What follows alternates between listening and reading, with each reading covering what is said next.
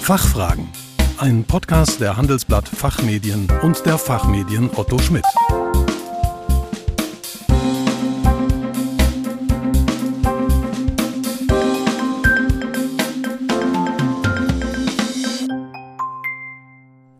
Hallo und herzlich willkommen zum Expertentalk der Fachfragen.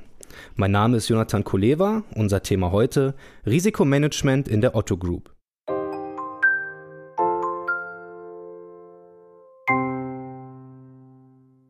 Die letzten Monate sind wirtschaftlich vor allem durch die Corona-Krise geprägt.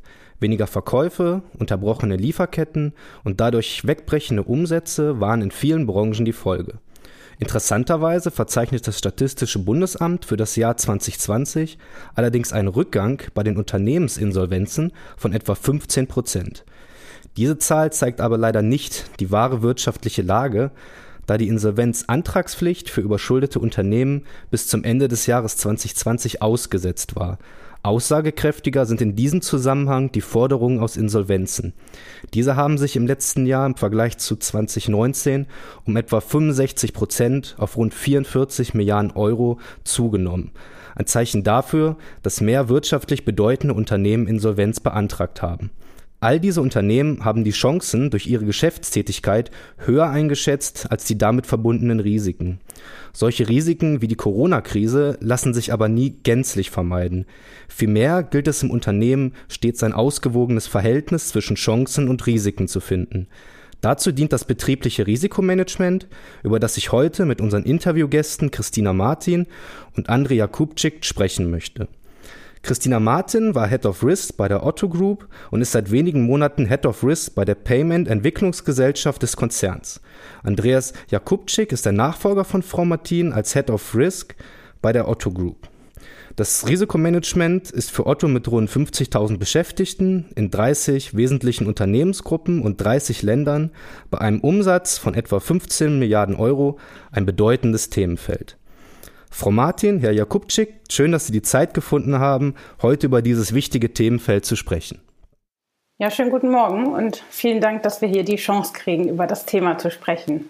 Guten Morgen, wir freuen uns heute hier zu sein. Zum Einstieg.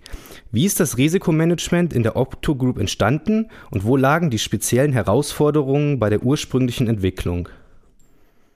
Ja, so ein Thema wie das Risikomanagement ist natürlich für die Otto Group nicht neu, sondern ähm, genau wie auch andere Governance-Funktionen, wie zum Beispiel das interne Kontrollsystem, gibt es so ein Risikomanagement in der Otto Group schon seit, seit sehr vielen Jahren. Und ähm, im Laufe der Zeit, also im Laufe der letzten 10, 15, 20 Jahre, sind dann einfach diverse weitere Funktionen dazugekommen, zum Beispiel sowas wie Compliance ist ja ein bekannter Begriff, aber auch diverse Fachfunktionen wie zum Beispiel Datenschutz, Informationssicherheit oder äh, vor einigen Jahren auch ein Thema wie Text CMS, also ein Compliance Management System im Bereich Steuern. Und ähm, ja, entsprechend ist das Ganze historisch gewachsen. Das heißt, es hat immer weitere neue Anforderungen gegeben, entweder gesetzlicher Natur oder im Fall der Otto Group auch ähm, Anforderungen unseres Gesellschafters. Und so sind dann im Laufe der Zeit einfach ja, diverse Governance- oder Risikofunktionen entstanden, wie das sicher auch in vielen anderen großen Konzernen und Unternehmen der Fall ist. Und ja, jede dieser Funktionen hat so ihre eigene Sicht auf Risiken, hat ihre eigenen Methoden, Prozesse, Berichtszyklen, Berichtsformate. Ähm, und ja, so ist eben eine recht bunte, recht bunte Welt entstanden im Laufe der Zeit. In Ihrem aktuellen Beitrag in der Rethinking Finance beschreiben Sie, dass die unterschiedlichen Risikofunktionen wenig vernetzt entwickelt wurden. Können Sie uns ein konkretes Beispiel nennen, bei dem die Probleme aus dieser separaten Risikobetrachtung deutlich werden? Ja, also wo das für uns immer ganz besonders plakativ sichtbar war, ist das Thema Datenschutz. Das ist ja auch seit einigen Jahren in aller Munde. Da ist es beispielsweise so, dass so eine übergeordnete Risikofunktion wie das RMS, also das Risikomanagementsystem, dieses Thema Datenschutz eher finanziell beleuchtet, also fragt, wie, wie hoch wäre ein finanzieller Schaden. Eine Funktion wie zum Beispiel Compliance mehr den Blick hat auf so potenzielle Verstöße, also Verstöße gegen gesetzliche Vorgaben, in diesem Fall ja äh, DSGVO beispielsweise. Und dann gibt es noch Fachfunktionen, wie zum Beispiel den Datenschutz selber, der tendenziell einfach eine viel granularere Sicht auf dieses Thema hat, äh, mehr Einzelrisiken beleuchtet ähm, ja, und einfach sehr, sehr viel detaillierter dieses Thema äh, betrachtet. Im Falle der Otto Group gibt es sogar noch ähm, eine separate Betrachtung der reputativen Auswirkungen. Und das führt dann einfach dazu, so haben wir das bei uns beobachtet, dass viele verschiedene Funktionen ein und dasselbe Risiko einfach aus unterschiedlichen Perspektiven beleuchten und entsprechend auch unterschiedliche Abfragen machen in den einzelnen Unternehmensbereichen, aber auch in, den, in unserem Fall in den Gesellschaften. Und das Ganze führt einfach zum einen zu viel Aufwand für alle Beteiligten, insbesondere für diejenigen, die immer wieder gefragt werden. Aber es führt natürlich auch dazu, dass beispielsweise eine Geschäftsführung, ähm, ein Vorstand oder auch ein Aufsichtsorgan gar nicht so richtig eine einheitliche Sicht auf dieses Thema kriegen, weil sie halt viele verschiedene Berichte dieser einzelnen Risikofunktionen bekommen. Und so ist es einfach wahnsinnig schwierig, ein Gesamtrisiko zu erkennen. Das Ziel war also eine Vernetzung. Wie sind Sie dabei vorgegangen? Zunächst ging es einmal darum, bei uns die relevanten Funktionen zu ermitteln, an einen Tisch zu bringen und dann eben gemeinsam quasi die Idee bzw. das Zielbild zu entwickeln. Dafür haben wir ehrlicherweise relativ viele Gespräche geführt, nach und nach dann eben auch Verbündete im Unternehmen für dieses Vorhaben gewonnen und auf der anderen Seite natürlich auch den Blick über den Tellerrand gewagt und sind eben in den externen Austausch mit anderen Unternehmen gegangen.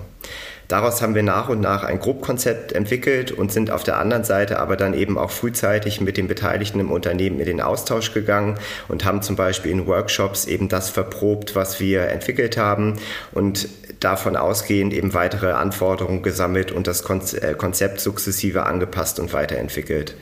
Der Fokus stand dabei von Anfang an auf wesentliche Kernelemente mit hohen Mehrwerten, also quasi so eine Art MVP-Ansatz im Unternehmen zu etablieren.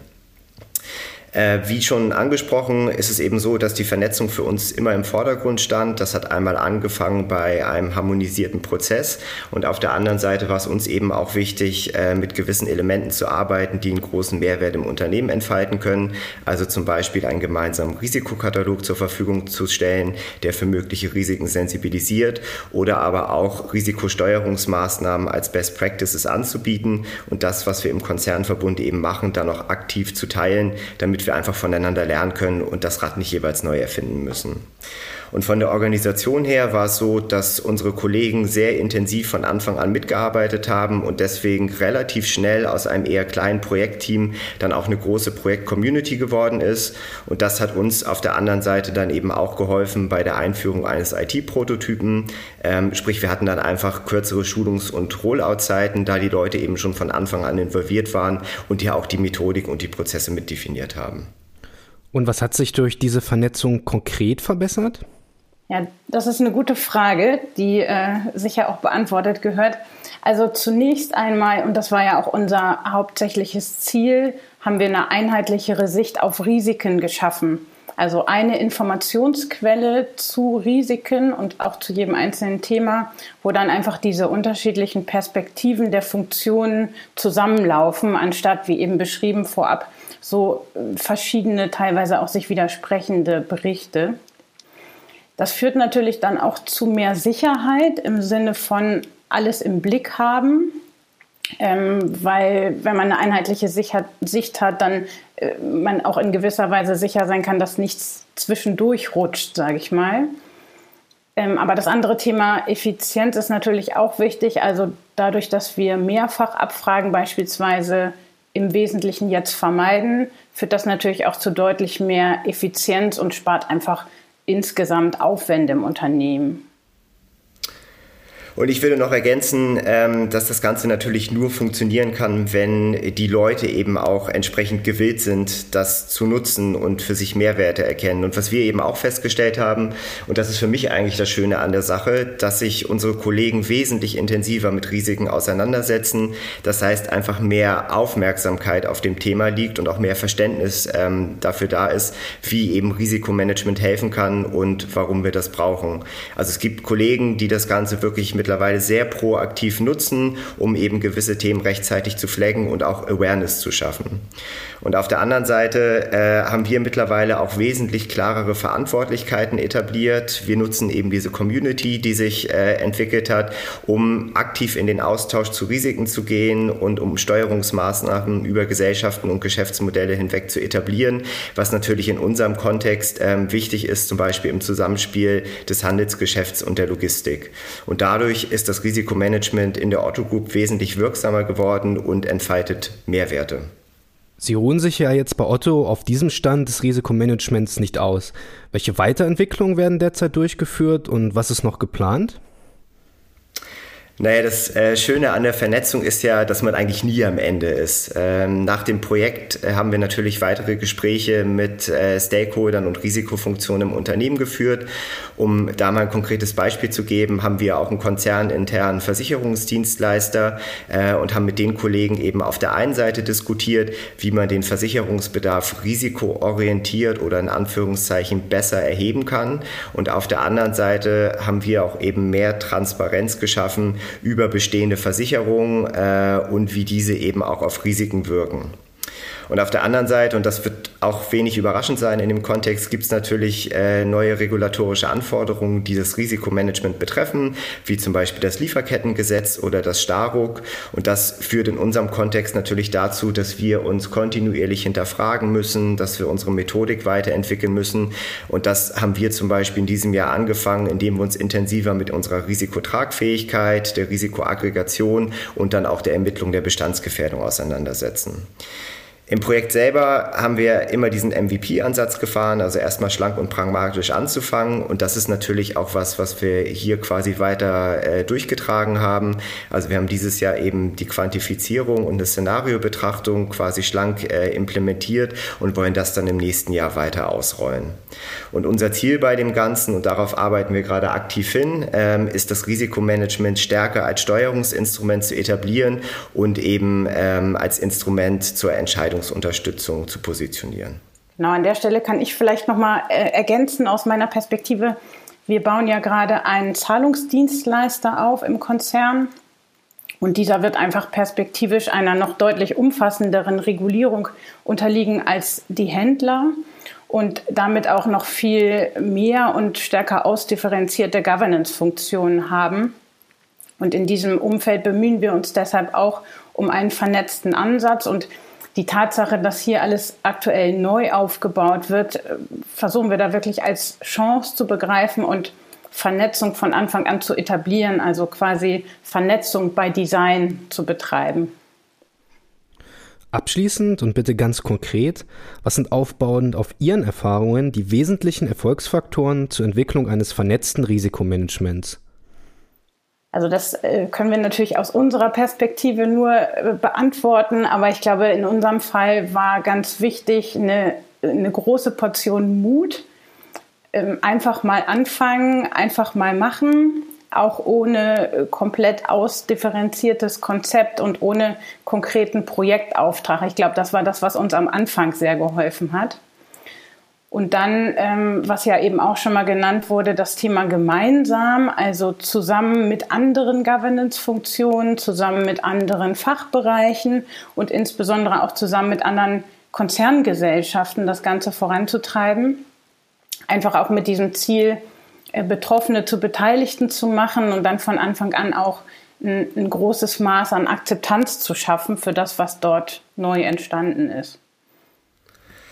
Ja, und genauso wichtig war es aber eben auch, ähm, dass wir ein iteratives Vorgehen gewählt haben. Also wir haben wirklich eben in kleinen, einfachen Schritten angefangen, um eben Akzeptanz zu schaffen, um die Leute auch nicht abzuschrecken und dann eben basierend auf den Erfahrungen, die wir gesammelt haben, konkret die nächsten Schritte abzuleiten und auch eben während des gesamten Projektes das Konzept stetig zu hinterfragen und dann auch gegebenenfalls anzupassen.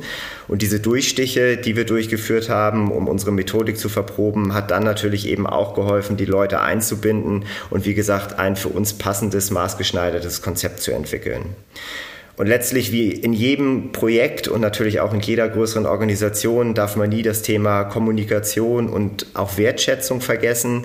Ähm, bei uns hat es ganz klar geholfen, dass wir von Anfang an eben sehr offen und transparent kommuniziert haben, dass wir Gesprächsformate angeboten haben, um natürlich auch die Ängste, Sorgen und Bedenken unserer Kollegen dann auszuräumen oder zu adressieren ähm, und auf der anderen Seite sie auch immer eingeladen haben, sich aktiv zu beteiligen.